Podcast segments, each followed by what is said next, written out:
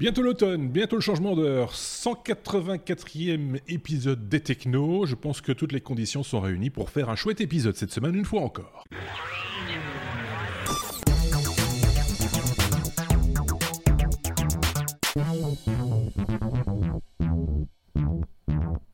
Épisode 184 déjà comme le temps passe, euh, avec euh, deux loustiques de plus, vous le savez, chaque semaine deux nouveaux chroniqueurs euh, nous rejoignent pour parler technologie. Cette fois-ci c'est Sébastien, celui qui a une barbe, et Xavier, celui qui a le pull de Tintin. c'est le pull de Tintin que tu as chopé là, c'est, oui, voilà, il la houppette et le petit chien. Oui, c'est ça. tu, connais la différence entre... Tu connais la différence entre, entre Tintin et Milou Hein? Alors, c'est la blague préférée d'un de mes amis. Alors, il va être tout content que tu la sortes dans, le podcast. C'est que Milou n'a pas de chien. tout simplement. Donc voilà, ça commence bien. Hein, cet épisode 184, euh, nous sommes bah, au milieu du mois d'octobre. Euh, on va, euh, il fait encore un petit peu chaud. Chez, enfin, chez moi, il fait bon. C'est bon. Xavier est enrhumé comme toujours à cette période-ci de l'année, parce que lui, il est enrhumé en fonction du calendrier, pas en fonction des températures. Et euh, chez Sébastien, il est en train de, déstocker son, appartement, ce qui fait que ça va résonner un petit peu de son côté. Donc comme ça, vous savez tout. Euh, et comme ça, on peut, euh, le, décor est planté. Je ne sais pas si on a reçu le courrier des auditeurs. On a reçu une proposition de collaboration suite à l'appel lancé la semaine dernière, où on demandait si, par exemple, quelqu'un voulait rejoindre l'équipe, mais de préférence une chroniqueuse plutôt qu'un chroniqueur pour, pour changer. On a eu une proposition, mais plutôt côté lingerie. et donc, ça correspondait pas tout à fait à notre univers. Donc on en est désolé. On, salue, euh, je pense que c'était Lydie, son prénom. Enfin, on, on les salue en tout cas, euh, elle et son époux, euh, pour la proposition et on leur souhaite bon succès avec leur chaîne YouTube. si vous, voulez participer, si vous, vous avez quelques envies hein, de partager vos, connaissances et votre veille technologique avec, avec nos, auditeurs, n'hésitez pas à le faire savoir. C'est pas très difficile de nous joindre via les réseaux sociaux ou via notre site lestechno.be. Je sais pas si par rapport à ça, l'un ou l'autre, Xavier peut-être avait un commentaire à faire euh, Moi, j'ai un autre auditeur qui m'a qui m'a contacté, c'est notre jogger breton. Ah. Euh, qui, qui en fait euh, nous, nous, saluait, hein, toute l'équipe, et qui, qui m'a dit qu'il il était retombé un peu par hasard sur nos épisodes où on parlait des, des, générateurs de mots de passe et les portefeuilles de, de, mots de passe, donc les coffres-forts de mots de passe, pardon. Euh, et il disait qu'il avait sur sa chaîne fait un, retour d'expérience, une présentation de l'espace. Euh, donc L-E-2-S-P-A-2-S. Euh, c'est sur sa chaîne YouTube, on, enverra le petit lien En, commentaire parce que j'ai oublié de le faire dans la préparation de ce numéro. Pas de Mais donc voilà, on salue bien notre jogger et on va essayer de faire un numéro qui dure pas trois heures, qui puisse c'est ça. Parce on les a épuisés, nos joggers. On en avait plusieurs. Et, à mon avis, avec des épisodes de plus d'une heure, ça les a épuisés, même si euh, certainement ils sont capables de courir euh, aussi longtemps. Mais comme ils ne s'attendent pas à ce que nous, on dure aussi longtemps, ils se donnent à fond la, première demi-heure. Et puis à un moment donné, ils doivent. Euh, ils doivent s'essouffler. Donc voilà, on essaye de faire des épisodes plus courts en vous proposant, et je tiens à le préciser juste au passage, je te repasse la parole juste après Xavier, en, vous proposant des sujets un petit peu plus longs, mais dans le cas de bonus. et ce sera le cas une nouvelle fois cette semaine. On a commencé ça la semaine dernière avec un bonus concernant les annonces euh, Synology. Cette euh, semaine, on vous parlera de tout à fait autre chose. On y reviendra dans le cours de cet épisode. Xavier. Et on va devoir faire un épisode d'environ deux heures pour notre ami breton à la mi-2019 parce qu'il va courir un, marathon. Et il nous a ah. demandé donc. Euh, donc il, va, il, il faut faire un numéro de deux heures quand il court son marathon. C'est intéressant. On va faire, on va faire des, épisodes à, géométrie variable en fonction des activités de nos auditeurs. Tu vois. vous courez, bah, c'est cet épisode-là. Vous ne courez pas, vous faites quoi? Vous faites du repassage, c'est cet épisode-ci. comme, comme, ça, tout le monde C'est drôle. Oui. C'est drôle parce que nous, sur le, sur le, le Proof donc l'autre podcast que, je, euh, que je produis, euh, on a eu aussi des remarques comme ça où les gens disaient Quoi une Le dernier épisode était un peu long. Et on a eu un auditeur qui nous a dit Quoi Une heure et demie Mais c'est inadmissible, c'est impossible. Enfin, oui, Désolé, hein, des fois. oui, c'est ça. on, le répète, vous n'êtes pas obligé de le consommer d'une seule traite. Hein. Vous pouvez arrêter, mettre sur pause, euh, euh, le regarder, l'écouter. On est un petit peu partout, donc vous avez toutes les possibilités sont à votre à votre portée. Maintenant, si vous êtes boulimique, ça c'est un autre problème évidemment. Je pense qu'on peut, on a voilà, on a, on a euh, deux trois petits trucs. On peut entamer ce nouvel épisode. Si une fois de plus, le premier bouton que je dois pousser, c'est toujours un petit peu délicat. C'est celui-là. Voilà, c'est parti. On entame notre abécédaire avec la lettre B comme bidule. Euh, Lexar qui lance une clé USB euh, un petit peu particulière, euh, Xavier. Effectivement. Donc en fait, on se demande ce qu'on pouvait encore inventer sur les, clés USB. Ici, en fait, ils ont repris une technologie qui est assez commune maintenant, puisqu'il s'agit d'un lecteur d'empreintes. Donc on est habitué à ça depuis un moment euh, pour euh, les, ouvrir, ouvrir des portes, pour euh, sur le PC ouvrir la, débloquer son, son, compte, etc. Mais ici, sur son smartphone ils ont lié directement un, un lecteur d'empreintes sur, le, sur la clé USB, mhm. exactement dans le même type que sur les smartphones, effectivement, donc qui va, qui va pouvoir lire et reconnaître votre empreinte en une seconde.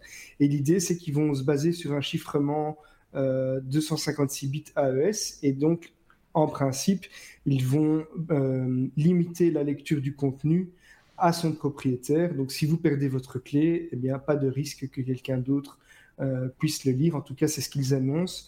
Euh, donc, je pense que ça peut être, ça peut être pas mal pour, euh, pour euh, euh, certaines personnes qui n'ont pas spécialement envie de transporter leur PC ou autre et qui veulent transférer, pouvoir emporter des données un peu confidentielles avec eux. Et d'autant plus que le prix me paraît tout à fait raisonnable puisque euh, c'est en précommande à, 3, à 33 dollars sur Amazon pour une clé de 32 Go. On sait qu'elle sera disponible aussi en 64, 128 et 256 euh, Go. Et euh, c'est en plus en USB 3, donc avec des taux de transfert de 150 mégabits par seconde. Mmh. Donc je vois que Seb est déjà en train d'essayer de la commander. Mais j'avais pas du tout entendu parler de ça et c'est vrai que c'est super intéressant, je veux dire, euh, surtout pour les professionnels, je pense. C'est bon pour une seule personne ou on peut enregistrer plusieurs empreintes euh, de doigts, enfin, des, parce que voilà, ce serait peut-être intéressant de pouvoir la partager. C'est une bonne question. Je, pas... ne sais pas y répondre.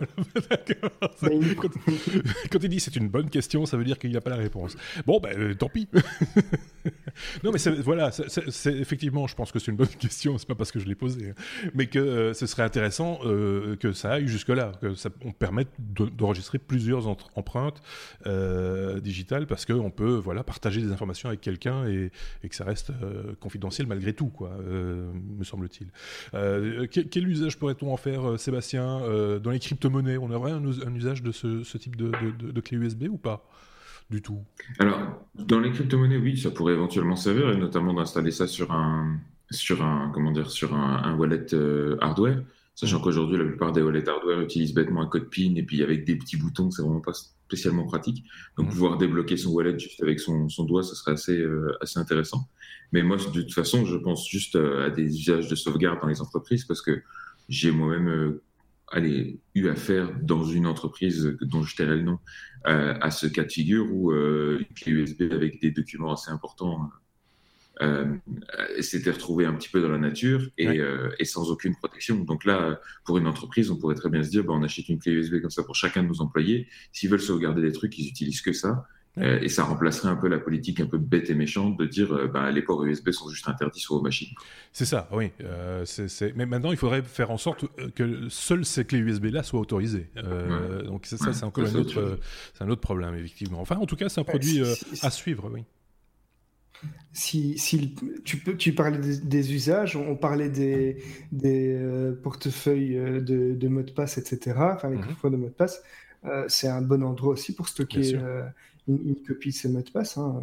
Il ne faut pas perdre son doigt, mais, euh, mais euh, voilà. Mais tu, peux sûrement enregistrer plusieurs doigts, différents. Hein, mais je suppose, oui, oui, et de, personnes différentes aussi. Donc on revient à ma question initiale, en fait. Euh, c'est ça.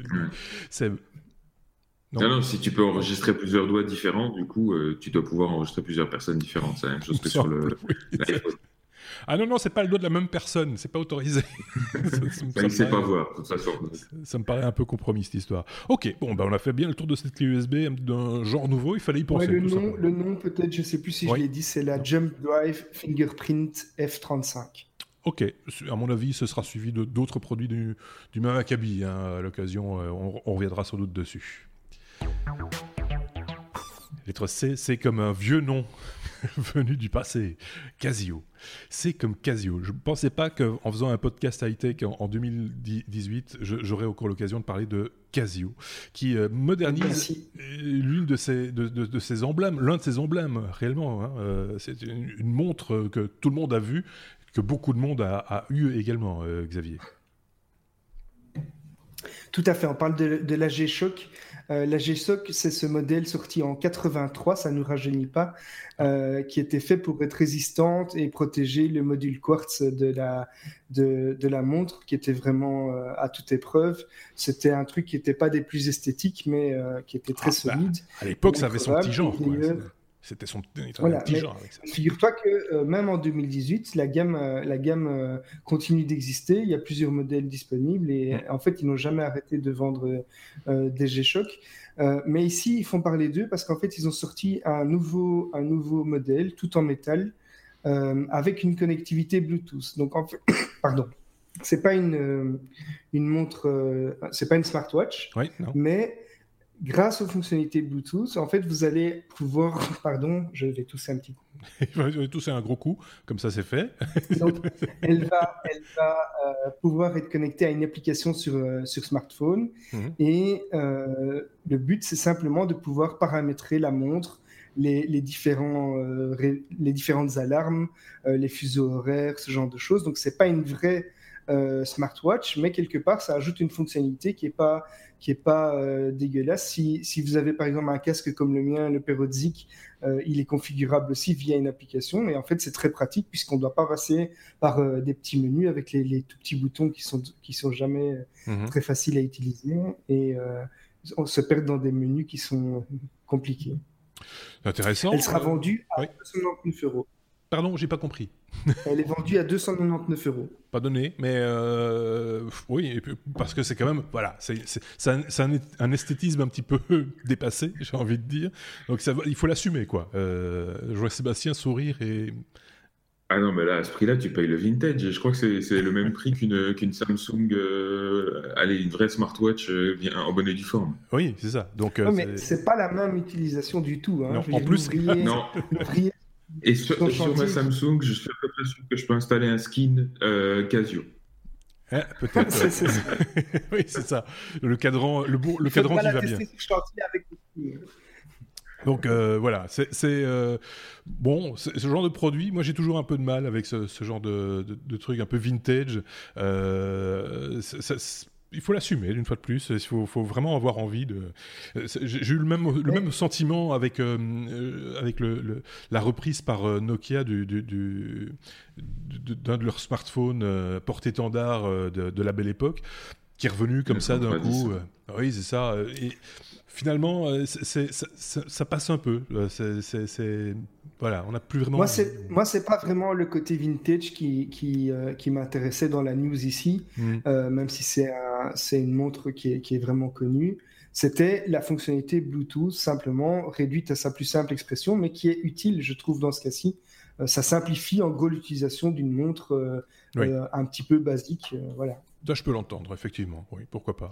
Euh, c'est vrai que d'autres pourraient s'en inspirer, hein, des, fabricants de montres plus classiques, entre guillemets. Euh, on avait déjà évoqué ça une fois, je pense, avec, euh, avec d'autres membres de l'équipe quand on parlait des smartwatches, un peu, c'était un peu au début des smartwatches, que finalement, les fabricants de montres feraient bien de se bouger un petit peu le popotin pour faire des propositions, peut-être pas en smartwatch, mais avec des fonctionnalités un peu connectées.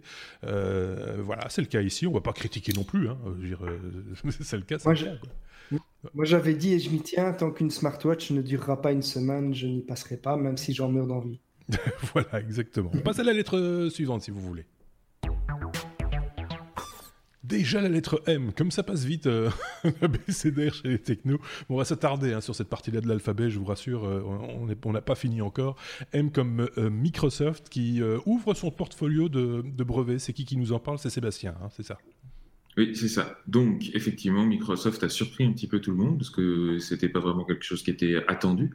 Euh, le 10 octobre 2018, donc euh, il y a quelques jours, ils ont annoncé qu'ils mettaient la totalité, enfin la quasi-totalité, euh, vous allez voir un petit peu, il y a quelques exceptions, de leurs brevets dans un domaine open source. Alors, ça ne veut pas dire que tout le monde va pouvoir les utiliser librement en mode open bar, mais c'est juste qu'ils rejoignent un organisme qui s'appelle l'OIN, l'Open Invention Network, qui est en fait une espèce de, de, club avec un pacte de non-agression. C'est-à-dire que tous les membres mettent à disposition un certain nombre de brevets pour, pour l'utilisation libre par tous les autres membres, ce qui mhm. encourage les gens finalement à partager leurs leur brevets et à ne pas se coller des procès de, de, brevets, de propriété intellectuelle euh, sur le dos. Donc, il euh, faut savoir que l'OIN euh, regroupait déjà des sociétés comme Google, IBM, Red Hat, SUSE, pas mal de, sociétés liées à Linux notamment. Mhm. ils avaient dans leur portfolio à peu près 1300 brevets, et des brevets internationaux en l'occurrence. Et, et, là, Microsoft qui les rejoint, ils ont rajouté 60 000 brevets. Ah oui. Donc euh, tout d'un coup, c'est une augmentation assez euh, conséquente de leur portfolio. Mhm. Et, euh, et, ça inclut des, des, des, brevets assez intéressants, puisqu'il y a des brevets sur, beaucoup de brevets sur Android, sur lesquels Microsoft faisait encore à peu près 3,4 milliards de dollars de, de chiffre d'affaires juste en, en royalties en 2014. Donc c'est quand même un, un, changement de stratégie assez assez massif. Ça veut dire qu'ils euh, abandonnent les royalties aussi, du coup, alors comment ça se passe? Ça veut dire que sur ces 60 000 brevets, ils abandonnent les, royalties, en tout cas, à destination euh, des autres membres du consortium dont Google fait partie. Ah. Euh, par contre, j'imagine que Samsung va devoir soit continuer à payer des licences pour pouvoir continuer à utiliser ces brevets, soit rejoindre eux-mêmes l'OIN pour en faire partie et bénéficier des, des, mêmes, des mêmes droits. Mais pour rejoindre l'OIN, ils doivent eux-mêmes mettre à disposition leurs brevets. Donc c'est un donnant-donnant euh, euh, qui doit s'établir. Mais il y a quand même pas mal de, gens qui ont souligné le fait que maintenant que Microsoft a fait ce, geste, euh, d'autres vont se joindre probablement au mouvement. Et, c'est en tout cas un gros pas en avant pour l'OIN et surtout un pas assez surprenant de la part de Microsoft parce qu'on se souvient que, pour ainsi dire, Microsoft a été un petit peu le, avec IBM une des raisons d'être euh, de tout le mouvement open source à la base, qui était une réaction à toute cette euh, logique euh, propriétaire et, et de licence du logiciel. Et, et là, c'est quand même assez conséquent ce qui, ce qui s'est passé. Alors, il y, a des, il y a des brevets aussi sur le noyau Linux. Il y a des brevets sur Hyperledger, cette espèce de sorte de blockchain qui n'en est pas une. mais voilà, il y, a, il y, a, quand même pas mal de choses assez, assez intéressantes. Et ça va dans le même sens que si vous vous souvenez, on avait parlé dans un épisode précédent du fait que Microsoft avait racheté euh, GitHub, euh, ce qui avait fait peur à tout le monde et à pas mal de gens qui avaient menacé de, faire migrer leurs projets euh, open source notamment mmh. vers d'autres plateformes à cause de ça. Et finalement, voilà, ça, rassure beaucoup de gens sur le fait que bah, Microsoft est vraiment engagé dans l'open source. C'est pas juste une façade marketing. ils, mettent, ils mettent leur argent là où leur bouche se trouve, comme on dit en mmh. anglais. Et, et, ça, ça fait plaisir. Et maintenant, il faudra voir les effets que ça aura sur le reste du marché, mais en tout cas, c'est plutôt pas mal. On peut pas évoquer aujourd'hui euh, Microsoft sans évoquer tout de même le décès de l'un de ses fondateurs hein, cette semaine, Paul Allen, qui est décédé euh, cette semaine. Euh, c'est une des figures notables hein, du monde de la tech de, ces années-là, j'ai envie de dire, avec les Bill Gates et, autres Steve Jobs. voilà, ce sont un peu les Elon Musk de cette époque-là, j'ai envie de dire, c'est qui, qui, qui, finalement disparaissent un petit peu les uns après les autres. Enfin, ça c'est la vie aussi qui veut ça ce que vous voulez. On ne pouvait pas passer euh, à côté, en parlant de, Microsoft, évidemment, d'évoquer son souvenir. M, bah tiens, on en parlait. M comme Musk, euh, on va parler d'un autre produit euh, que propose Elon Musk. Euh, il y a les voitures, il y a les fusées, il y a les tunnels, il y a les trains qui vont vite, enfin les suppositoires, enfin, enfin les, voilà, les capsules. Hyperloop. Hyperloop, voilà, je reviens je ne revenais plus sur le nom, désolé. il a encore inventé un truc nouveau apparemment. Qu'est-ce que, de quoi c'est Oui, en fait, c'est parti, c'est parti d'une blague. il, avait, il avait fait un tweet où il était il, s'était pris en photo euh, mort bourré à côté d'une Tesla avec des, bouteilles euh, euh, de tequila, etc. Et en fait, il, a, il avait aussi annoncé, un peu sous le ton de la rigolade, plusieurs projets. dont justement sa marque de tequila et comme on, comme on le connaît, il va généralement au bout des choses et il a sorti donc la, la Tesla Kila, avec un nom qui a été déposé, etc. Donc on peut réellement s'attendre à ce qu'il commercialise cette, cette main de tequila. Et j'ai cru lire, si je ne me trompe pas, que les, une partie, en tout cas des bénéfices, serait reversée à une, une donation enfin, serait, lié à un don pour une association. D'accord. Donc, euh, c'est une association, si je ne me trompe pas, pour euh, purifier euh, des eaux d'une ville dans le Michigan. Ok, d'accord. C'est un peu bizarre.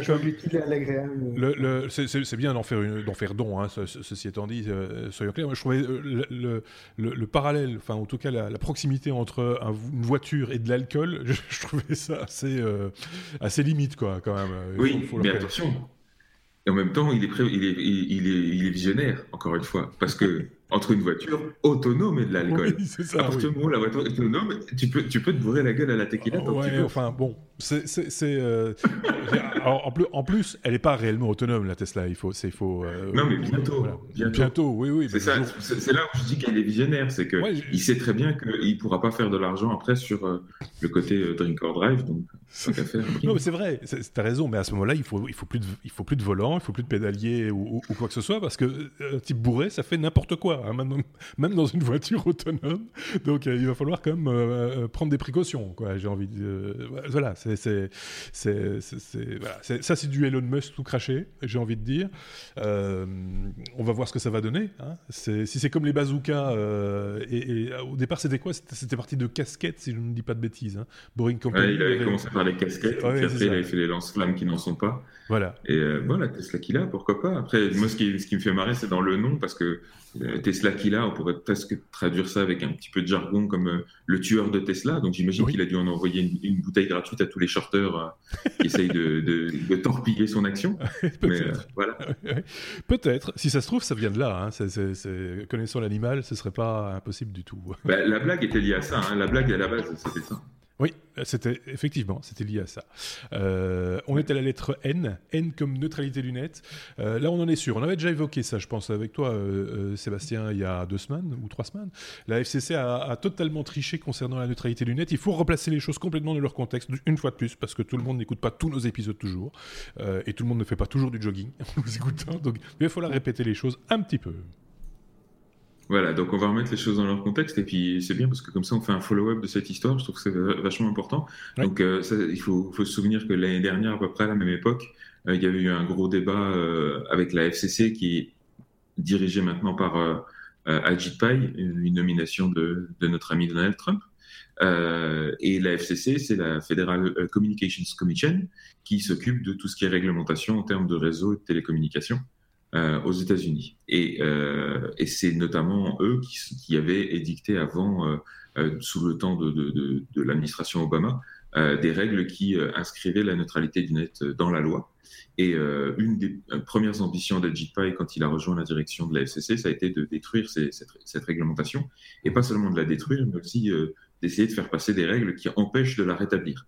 Donc, euh, ils sont vraiment euh, accrochés à ça. Et il faut, voir que Pai, c'est un lobbyiste, un ancien lobbyiste de Verizon, je crois. Enfin, il est lié de, très près à tous les opérateurs euh, mobiles et Internet aux US qui, qui luttent bec et ongle contre, contre la neutralité du net parce que ça les arrange pas mmh. et qui s'essayent de développer leur modèle économique contre ça. Donc, donc, évidemment, il y avait un gros lobbying qui avait été fait. Il y avait des sénateurs qui avaient été embarqués dans l'histoire pour essayer de faire passer une loi pour faire sauter ces règles. Et, euh, et, une des étapes dans le processus classique de la FCC, c'est de soumettre ce genre de changement euh, aux commentaires populaires, d'une certaine manière, donc d'ouvrir une, boîte à idées en gros sur le site web de, la FCC. Et, euh, en l'occurrence, il y avait eu, euh, je crois, c'était 21 22 millions de commentaires qui avaient été soumis, ce qui était gigantesque. Euh, euh, et, après dépouillage de toutes ces, de, oui, de, de tous ces commentaires-là, il a été ressorti que euh, ben, massivement les gens étaient euh, contre la neutralité du net et donc on pouvait y aller franco euh, à abroger cette, cette, réglementation. Or, il s'est avéré que très rapidement, des, des, gens ont, analysé un petit peu ces commentaires et se sont rendus compte que dans l'eau, il y en avait un paquet qui était louche, euh, qui avait l'air de venir de personnes qui n'étaient pas tout à fait au courant, euh, des noms qui n'existaient pas, voire des, des, noms de personnes manifestement décédées. Donc, c'était un petit peu louche. il y a eu des, des procès qui ont été intentés contre la FCC. mais la FCC avait tout simplement botté en touche en disant bah, non, on n'est pas obligé de vous fournir les informations, donc on ne le fera pas. Et il y a eu des, y a eu un procès, un journaliste aussi qui avait, qui les avait menés au tribunal et un juge avait d'ailleurs jugé que effectivement il devait fournir les données, mais bon si toutefois il les avait encore, ah bah tiens, c'est quoi cette condition suspensive pourrie? Euh, Bref, ça, on en avait parlé dans un épisode précédent. Et, euh, et là, maintenant, ce qui se passe, c'est que en fait, euh, des, des, chercheurs de l'université de Stanford, donc complètement indépendants, ont revu tous ces commentaires-là. On les, les, ont analysés en détail avec une intelligence artificielle pour faire le tri un petit peu dans ce qui était manifestement des doublons, ce qui était manifestement des fausses personnes, etc.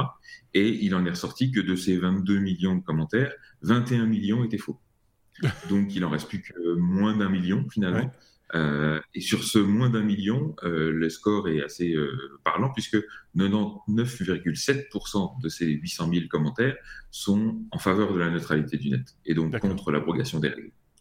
Donc de toute évidence, la FCC a triché dans les grandes largeurs et, et c'est absolument scandaleux parce que ben, c'est trop tard. Je veux dire, le, les réglementations ont sauté. Euh, bon, y a, je crois qu'il y, y, avait encore une histoire comme quoi le, euh, c'était passé de justesse, euh, je crois, à la, à la, Chambre des représentants où ils avaient euh, bloqué le truc. Maintenant, ça doit passer encore au Sénat pour les changements. Mais bon, de toute façon, le mal est fait. Et, et par contre, il n'y a aucune conséquence prévue, ni pour la FCC, ni pour Ajit dans ce genre de, mensonge, de mensonges éhontés. Et voilà, donc moi, ça me, fait, ça me fait juste hurler de rire quand je vois ça. Et quelle est, belle la démocratie américaine. Mais ce qui est complètement fou, c'est que ça part euh, d'un outil qui était formidable, c'était cette idée de consulter le public.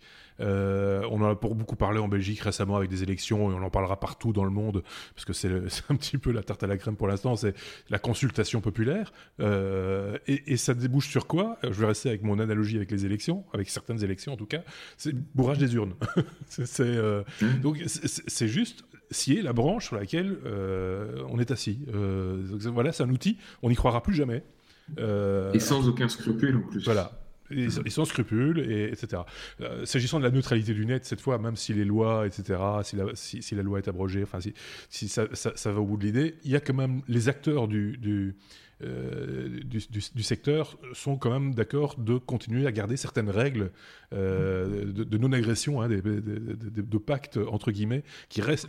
La neutralité du net va quand même rester quelque part dans l'esprit de beaucoup de gens pendant un certain temps. Ça ne durera sans doute pas. Et, et, de toute façon, il y a déjà des mouvements de résistance, même au niveau euh, fédéral, puisqu'il faut bien voir qu'aux États-Unis, les, États ont, une relative indépendance sur pas mal de choses. Et là, par exemple, l'État de Californie a déjà réinscrit, enfin, au niveau de, l'État, euh, la, neutralité du net en loi.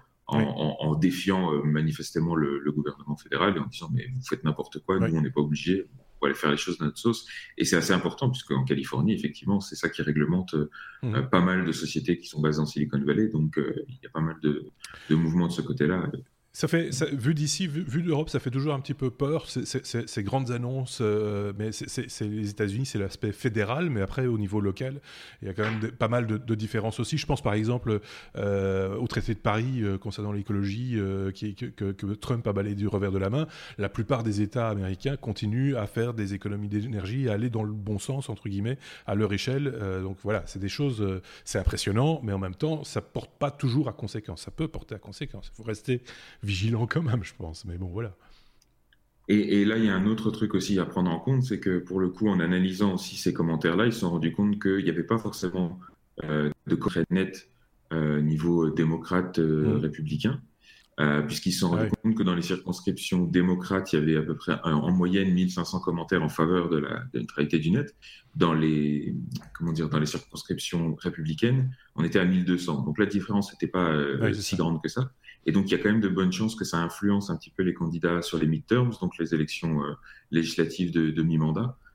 espérons que ça va quand même influencer les choses et que ça pourrait faire basculer un petit peu les choses dans le bon sens. Mais... Ouais. Et que, et que d'autres pays où, euh, où l'Europe, par exemple, n'essaye pas de suivre bêtement. Oui, parce que euh, c'est toujours l'effet quand, quand les États-Unis font un, quand les États-Unis tous, tout le monde se mouche. Quoi. C'est un peu euh, ça, oui. Il faudrait pas que, que, ça donne des idées, que ça décomplexe d'autres. Ça me fait penser à Xavier qui, juste de la fenêtre à côté de la nôtre, t'as vu, s'est mis à tousser comme. ça va Xavier? Toujours en vie? Oui. Hein. ça va, j'essaie de survivre, oui. ça, va, on n'a pas fini l'épisode, hein, tu le sais, il va falloir encore tenir un petit peu le coup. Parce D'ailleurs, Stéphane peut encore courir un peu. Hein. Oui, Stéphane, c'est l'auditeur qui, qui, fait son jogging. Allez, on reprend son souffle et on y va. On y va, mais on y va piano. Ah, ah, ça tombe bien, euh, puisqu'on était à la lettre P comme euh, piano. Euh, c'est Xavier qui nous a apporté cette information. Google qui, qui aide les gens à jouer ou à apprendre à jouer du piano. C'est ça l'idée, Xavier? Alors, en tout cas, ça les aide à jouer, à apprendre, je ne sais pas, puisqu'en fait, c'est une, une intelligence artificielle. Hein, c'est un projet qui a été euh, qui baptisé Piano Génie, un programme boosté euh, via intelligence artificielle qui a été conçu par une équipe de recherche, euh, l'équipe Magenta de Google. Et en fait, ça se présente sous la forme de huit boutons mhm. connectés à, un piano. Et un petit peu comme sur Guitar Hero, vous allez simplement tapoter sur les touches et ça va jouer à votre place. Mais ici, c'est ça va plus loin que Guitar Hero puisque euh, c'est vraiment quand vous allez taper sur les touches que le piano va jouer des notes, mais il va pas jouer n'importe quoi. En fait, l'intelligence artificielle a analysé euh, des, des, des, vraiment une base de données euh, incroyable de, morceaux de musique et de, de théories sur la musique. Et en gros, euh, ils ont analysé chaque note pour savoir si dans tel rythme et euh, avec telle note, une autre note va être harmonieuse ou pas. Et donc, selon le rythme et les, touches que vous allez jouer, le, système va composer un morceau de musique harmonieux euh, malgré tout, malgré que vous, vous faites n'importe quoi sur les touches en gros. Donc je retire ce que j'ai dit, c'est pas du tout pour apprendre à jouer du piano. C'est juste. Non, c'est absolument pas pour apprendre. C'est absolument pas pour apprendre. Euh, à la limite, ça peut, ça peut euh, exercer ton oreille à la musique, mais. Ouais, peut-être. Au rythme éventuellement, mais. Au rythme aussi, oui. Ouais, mais voilà, pour le reste, c'est pas avec cette touche que tu vas apprendre à jouer du piano. Surtout si. Oui, touche, oui, touche quand même. Oui, hein. touche quand même. Ah bah oui, super, oui, touche. Euh, mais enfin, en même temps, si, si les arrangements, c'est le piano qui les fait, ou l'intelligence artificielle, ça va pas te faire avancer beaucoup en musique. Tu vois ce que je veux dire euh, C'est quand même un exploit, euh, un exploit de nouveau de, de voir comment ces ça mériterait d'être écouté avec une, oreille un peu, tu vois, de, prendre un peu de distance et de dire, tiens, est-ce que c'est -ce c'est cohérent? Parce qu'il y a des, des, aides comme ça, moi je me rappelle, enfin, ça existe toujours, je pense, hein, des, des, aides à. Justement, on parlait de de, rythme, de, créer des rythmes et, d'arranger des rythmes automatiquement en fonction des accords qu'on plaque, etc. sur un clavier euh, MIDI.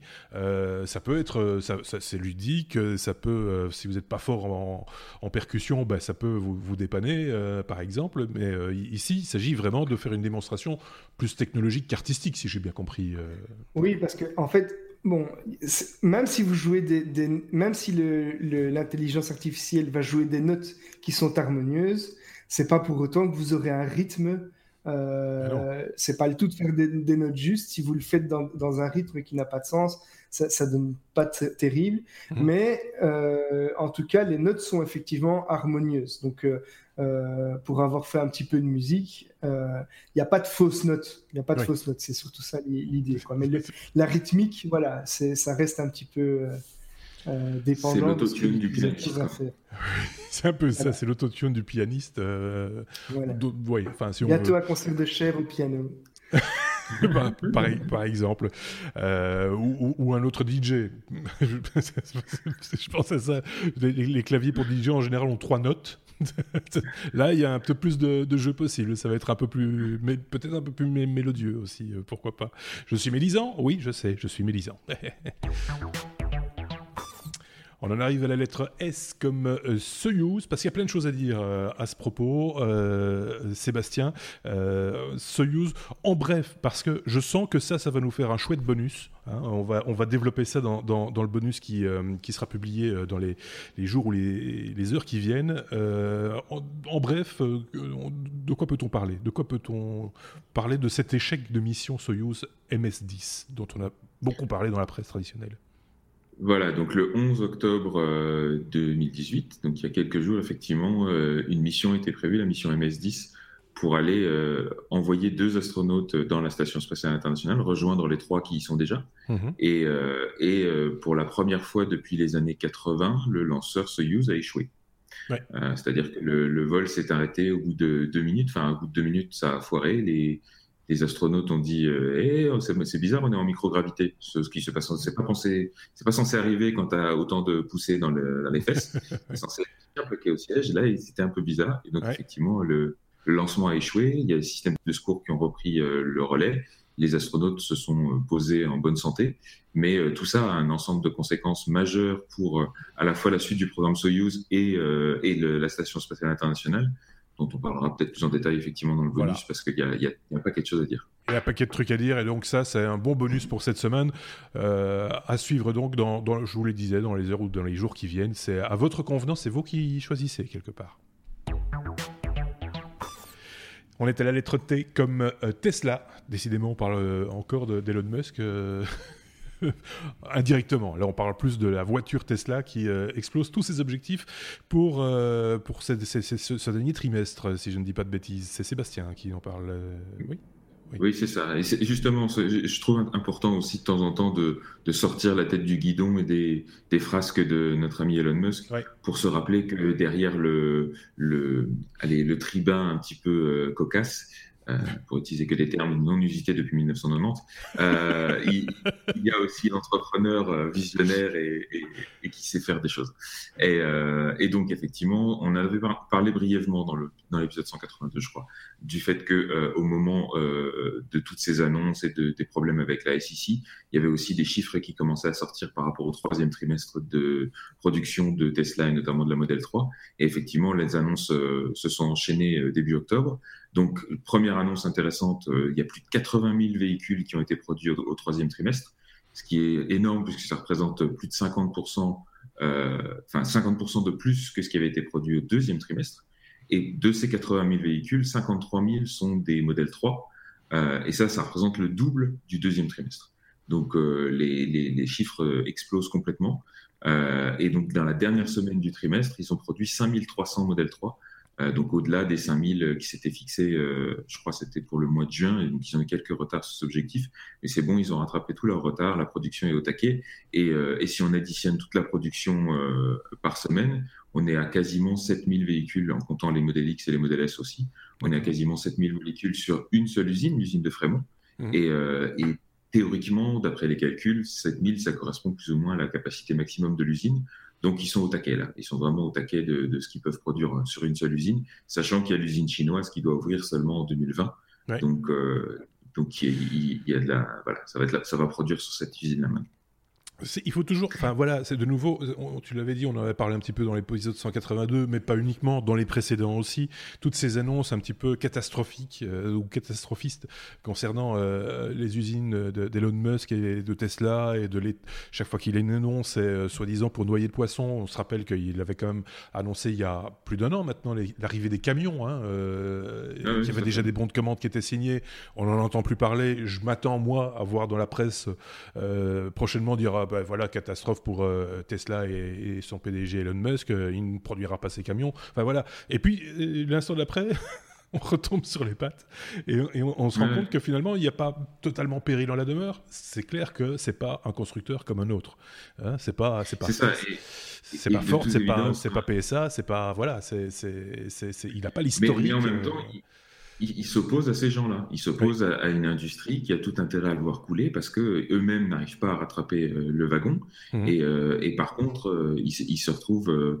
Enfin, je veux dire encore une fois, le, la modèle 3 s'est vendu plus que la BMW équivalente sur le même segment.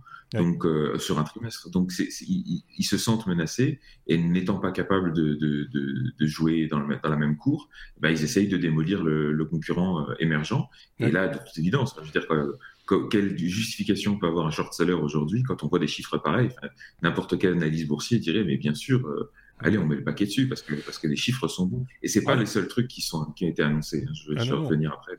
Mais ce, qui, est marrant, c'est que, c'est que euh, pour tout le monde, enfin pour, et je pense que c'est ça qui énerve aussi les fabricants euh, classiques et traditionnels, c'est que dans, dans l'esprit des gens, quand on parle voiture électrique, c'est une Tesla. Alors que c'est peut-être la voiture la moins accessible parmi les voitures électriques sur le marché actuellement, hein, soyons clairs. Je lisais encore récemment que PSA allait sortir une Peugeot et sans doute aussi les nouveaux modèles de, 108 et de, du côté de Peugeot et puis chez Citroën l'équivalent la C1, les prochains modèles seraient électriques. et dans l'esprit des gens, ça va rester Tesla, c'est la voiture électrique. Et ça doit être agaçant, euh, soyons clairs, mais euh, parce que c'est pas Tesla qui va faire une voiture du peuple entre guillemets, je mets beaucoup de guillemets, euh, électrique. Ben, si, parce que il faut pas oublier que ça reste l'objectif de Tesla depuis le départ, mais avec l'avance qu'ils ont mmh. prise, il faut, pour pouvoir faire une voiture électrique pas chère, il faut d'abord produire des volumes, il faut faire des économies d'échelle, il faut adapter toutes les infrastructures. C'est ce qu'ils ont fait avec la Gigafactory, c'est ce qu'ils ont fait avec l'usine de Fremont. L'objectif, c'est d'arriver à des gros volumes et c'est qu'avec des gros volumes qu'ils feront baisser les prix. Le problème, c'est que les autres, euh, les, les autres constructeurs, s'ils veulent faire la même chose, c'est toute leur infrastructure qui doivent transformer. Ils ne la construisent pas de zéro, ils doivent la transformer. Et ça, ils ont, ils ont tardé à le faire et maintenant, ils doivent rattraper le, train en marche. Et c'est très, très compliqué pour eux. Donc, de fait, je pense qu'à terme, euh, enfin, encore une fois, c'est l'objectif de Tesla. La modèle 3 doit, normalement, les, futurs modèles vont descendre dans les, dans les eaux de 35 à 40 000 dollars par modèle. Euh, et, derrière, il y, a, y, encore un modèle, euh, c'est le modèle non, Y qui doit sortir et qui doit aller vers encore plus, euh, encore moins cher.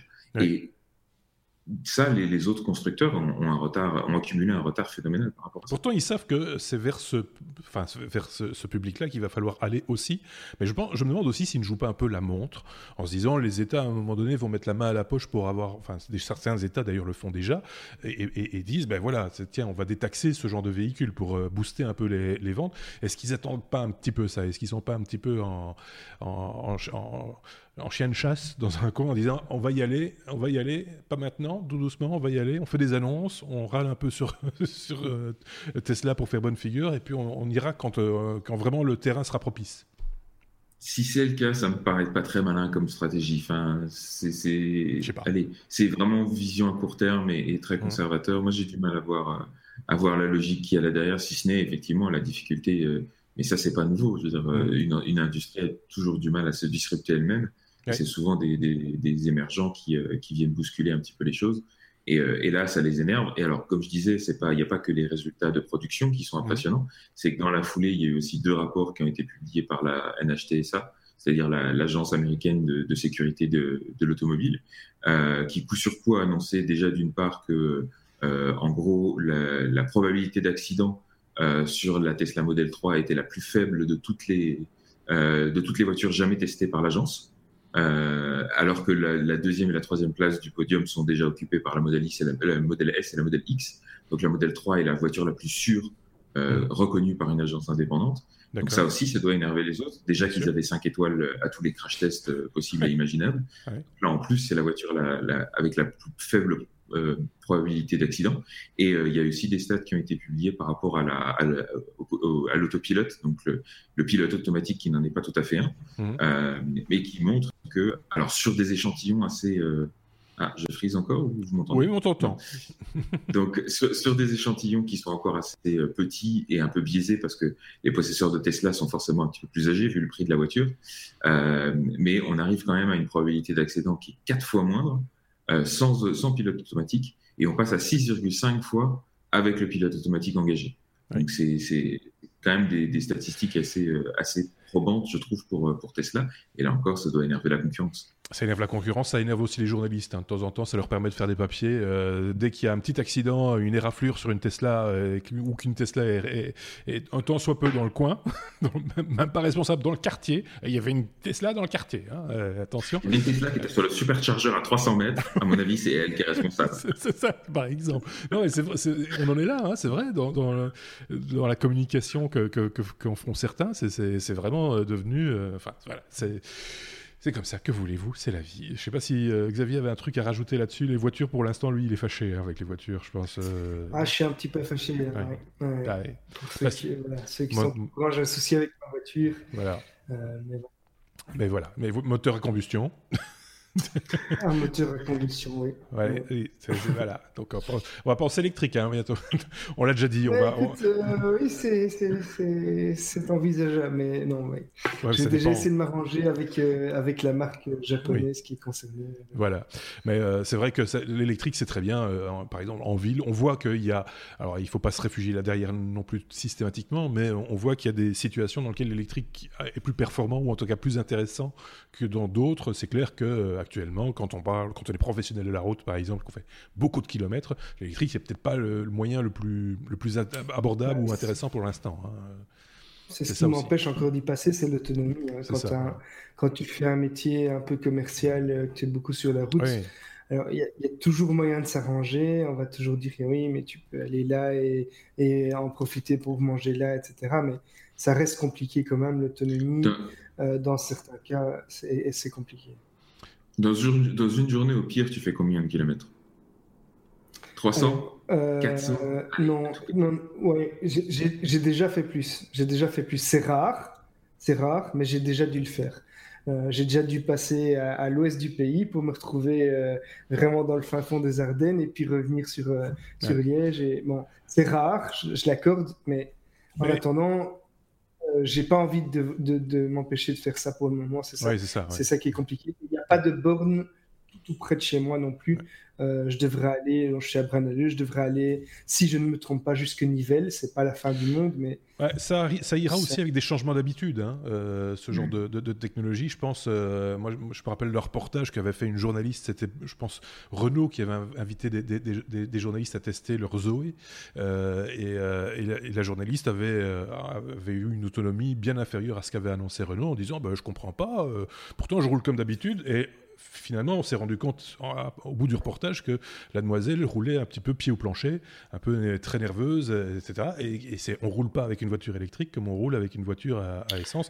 Et même, je pense que pour une voiture à essence, elle était un petit peu. Voilà, ça, dépend un petit peu de chacun. Il faut, il va falloir s'adapter. C'est comme tout. Et euh, mais je pense que l'autonomie déjà augmente. de, je serais presque tenté de dire de trimestre en trimestre, on voit qu'il y a des différences dans les annonces. et ça se perfectionne de plus en plus. Ça restera le point faible sans doute. Hein, mais bon. Hmm. Je crois que si, si, le véhicule pouvait atteindre euh, allez, les 400 km, mais certains en hiver comme en été, et euh, en, roulant pas spécialement comme un papy, euh, là, là, je pense que ça me déciderait. Mais moment, sur, une, une, 4 roues motrices avec, avec, une batterie de 100, je crois que c'est 110 maintenant l'option maximum sur une modèle S. À mon avis, tu arrives à ça. Hein. Tu es à 450. on n'est pas dans mon budget dans ce cas-là. oui, c'est ça. Là, on est à 120 000 euros la voiture, là, c'est sûr. Oui, donc euh, voilà, ça, c'est un autre choix qu'il faut faire. Plus de maison. on vit dans la voiture. Euh, à un moment donné, il va falloir faire, oui, équilibrer un peu les comptes. Hein, euh, soyons très clairs. C'est rare qu'on aille à la lettre Y, et pourtant on y est. y comme YouTube, qui a eu son petit plantage. Alors c'est assez rare en fait, non C'était ben, pas. Oui. Surtout un plantage de cette ampleur, puisque traditionnellement, enfin, quand il, y a, y quelques plantages, ça se passe sur un pays en particulier, ou où, euh, il y avait eu une histoire avec le Pakistan il y a une année qui avait euh, appliqué un nouveau, un nouveau filtre de censure ou je ne sais quoi, et qui avait un, petit peu fait peur euh, aux ingénieurs. Mais là, pour le coup, c'était beaucoup plus massif que ça, puisque plusieurs pays étaient concernés, concernés par la panne, qui a eu lieu dans la nuit du 16 au 17 octobre. alors pour nous, c'était la nuit, c'était 3 heures du matin à peu près. Euh, mais rendez-vous compte, pour les États-Unis, c'était le début de soirée. Donc c'était un gros, gros moment de, consultation et de publication aussi euh, de, vidéos sur YouTube. Et c'est ni plus ni moins que euh, tous les US, une bonne partie de l'Europe, le Japon et d'autres pays qui étaient complètement down. C'est-à-dire que le site était offline avec une belle grosse erreur 500 en, gros sur le, sur le browser. Donc c'était vraiment une grosse panne que, que YouTube a mis quelques dizaines de minutes à à reconnaître sur Twitter. Et puis finalement, euh, au bout d'une heure et demie, la panne était résolue. Mais euh, ça a fait beaucoup grincer des dents. Bon, alors pour les utilisateurs, euh, j'allais dire YouTube est plus ou moins gratuit, c'est pas trop, c'est pas trop un problème. Sauf que ça a affecté aussi YouTube Music et YouTube TV, donc leurs offres, leurs offres payantes. Et surtout, ça a affecté tous les tous les, les producteurs de contenu qui qui ont qui ont éventuellement publié leurs leur vidéos juste avant euh, que ça se, que ça, que ça tombe en panne. Auquel cas, ils ont perdu un paquet de revenus, puisqu'on le sait, sur YouTube, l'essentiel des revenus se fait dans les premières heures de publication d'une vidéo. Donc ça, ça représentait quand même un manque à gagner non négligeable. Et là-dessus, ben, comme à son habitude, YouTube n'a absolument pas communiqué sur les raisons du problème, euh, ni sur un quelconque mécanisme de compensation financière des gens qui ont été affectés, rien du tout. C'est juste, oh ben ça a planté, désolé, ben voilà, ça finit, ça, plante plus, merci, au revoir, à la prochaine fois. Enfin, YouTube, quoi. C'est ça. Ce serait intéressant de savoir sur quel site euh, les, visiteurs sont allés ensuite. Oui, euh, oui. À mon avis, il n'y a pas que Netflix. Sur Dailymotion? Non. voilà, par exemple. Sur Vimeo, peut-être.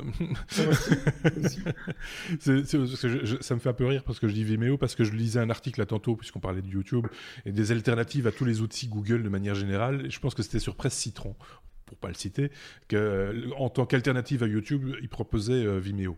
Et ça m'a fait un peu sourire quand même, parce que voilà, même en tant que producteur de contenu, euh, Vimeo est plutôt payant, hein, donc euh, non seulement on n'y gagne pas d'argent, mais en plus si ça nous en coûte. Donc euh, je pense que le modèle de YouTube a encore de beaux jours devant lui, malgré tout ce qu'on peut dire et malgré toutes les critiques qu'on peut formuler. voilà, c'est un petit peu ça le, problème, c'est le manque d'alternatives, mais à, équivalence, quoi. C'est ça qui serait intéressant de, développer. On ben, ils, ont, ils ont... Oui. Là, ils ont un effet réseau, ils ont un avantage concurrentiel enfin, gigantesque qui, qui, bloque un petit peu la, porte à, toutes, à, toutes les, à tous les, concurrents potentiels. Oui, tout à fait. Je me rends compte que dans notre ABCDR, euh, je fais des fois des. Enfin, des fois, on me fait faire des bêtises euh, de, de lettres, etc. J'ai tellement l'habitude de mettre la lettre W à la fin vous savez, pour le oui mais non, bah, cette fois-ci, il n'y a pas de oui mais non, mais il y a quand même une lettre W et je l'ai quand même mise à la fin après le Y. C'est pour ça qu'on va rarement au Y en fait, parce qu'après, il faut systématiquement revenir en arrière. W comme euh, Winamp. Ah, c'est aussi un nom, je pensais pas le prononcer un jour. Effectivement. Je, ne le range pas avec Casio, mais euh, quand même, c'est pas, pas loin. Parce que, mais j'ai de bons souvenirs avec cet outil quand même. Tout le monde se, rappelle hein, de, de, Winamp, je pense. Je pense que effectivement, tous les gens euh, au-delà d'un certain âge ont utilisé ce soft s'ils ont été un jour sur un PC. non, mais je m'inclus dedans. Je m'inclus dedans. Ah. je pense que. Bah, je pense que les gens qui connaissent pas Winamp, parce qu'il doit y en avoir dans, dans ce. Dans les plus jeunes, oui, sans doute. D'ailleurs, je vais, je vais rappeler ce que c'était. Hein. Donc, euh, Winamp, c'est euh, un logiciel euh, qui, qui, a été lancé en 97 par la société Nullsoft et qui permettait sur Windows et Mac de lire des, des fichiers MP3, mais pas seulement. Mhm. puisque en gros, il était capable de lire un petit peu comme les VLC maintenant, pratiquement tous les formats audio et vidéo, Mhm. Euh, y compris, et à l'époque c'était assez courant, euh, des, des, CD qui étaient euh, protégés en, contre la copie, des téléchargements illégaux, etc., sans en plus que ça consomme trop de ressources. Et l'interface était de base déjà très, très intuitive et complète. Ça ressemblait un petit peu à une, à une Shanifi euh, pour certains, avec un equalizer euh, pour les, skins un peu avancés. Et justement, je parlais de skins. Une des forces aussi de Winamp, c'est qu'il y avait une multitude de skins, c'est-à-dire de, visuels qu'on pouvait euh, mettre sur l'application pour qu'elle corresponde plus ou moins à nos attentes et à l'utilisation.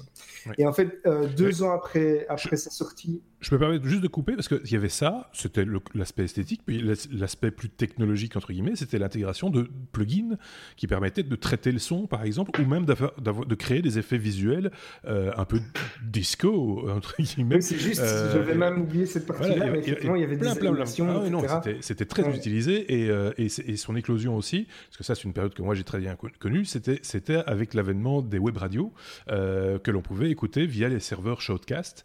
Et, donc, on, on, pouvait, et on pouvait aussi être broadcaster soi-même grâce à, Winamp et un plugin qui permet d'envoyer du son plutôt que d'en recevoir. Donc tout ça pour dire que c'était. streamer avant l'heure. Ouais, c'était c'était juste magique. C'est vraiment une application qui était réputée autant que les VLC maintenant. Oui, bien sûr. Euh, un peu dans le même secteur. Et en gros, deux ans après sa sortie, AOL avait racheté Winamp, donc seulement deux ans après, euh, mhm. pour 80 millions de dollars. Donc c'était quand même déjà une belle opération. Euh, mais la société a abandonné les choses puisque le logiciel s'est fait oublier un peu à partir des années 2000 quand iTunes est sorti et d'autres d'autres logiciels qui, qui, qui, les ont un petit peu qui l'ont un petit peu mis sur le côté. finalement, AOL avait abandonné ça en 2013 et puis il a été racheté par une société belge, Radionomie, euh, en 2014, euh, qui, qui, maintient quand même qu'aujourd'hui, il y a toujours 100 millions de personnes euh, qui l'utilisent. Donc, c'est mhm. quand même un logiciel qui reste apprécié. Et le, la nouvelle, c'est que Winem va faire son comeback en 2019 avec des fonctionnalités dont on ne connaît pas encore toutes les fonctionnalités, mais on sait déjà que ce sera principalement destiné euh, au, mobile, donc euh, iOS, Android. Euh, et leur, objectif, c'est de pouvoir réunir, en tout cas de ce qu'on a compris de l'annonce, c'est de pouvoir réunir quasiment tous les, toutes les sources audio. Donc que, vous ayez un compte iTunes, que vous ayez un compte de streaming sur tel fournisseur ou autre, leur idée apparemment, ce serait de pouvoir réunir tout ça sur une seule euh, application aussi conviviale qu'elle ne l'était euh, par le passé. Quelle aventure ce, ce Winamp. Je en profite pour saluer euh, Alexandre Saboudjan, qui est euh, le patron de, maintenant de Winamp et de Radionomie, etc., et qui, avec qui j'ai fait de radio il y a très très longtemps. Donc euh, voilà. qui utilise encore Vous, vous n'utilisez plus du tout Winamp, vous de ce fini Moi j'utilise VLC maintenant. Voilà, c'est ça. Pour, en fait, ce qui, a, aussi, je pense, pas mal fait de mal à ces, à ces lecteurs un petit peu dédiés, c'est tout simplement le fait que la lecture de ces fichiers était intégré dans les OS à partir du moment où c'est devenu une monnaie courante. Effectivement, euh, Winamp a, favorisé le développement du format MP3, mmh. euh, en gros, et, à partir du moment où ça a été intégré dans les OS, l'outil est, devenu un peu moins intéressant. Parce que ça lisait tout, hein, même les CD. Hein, euh, avant l'heure, on pouvait déjà faire des playlists, etc. C'était vraiment. Euh, parce que tu pouvais créer des fichiers M3U, donc des playlists de, fichiers euh, audio. c'est hyper complet et ça existe toujours. Donc amusez-vous à, le télécharger. C'est super léger, ça marche vraiment bien. donc il y a vraiment moins de. Donc s'amuser avec ce genre d'application toute simple, mais très efficace. Xavier pour conclure.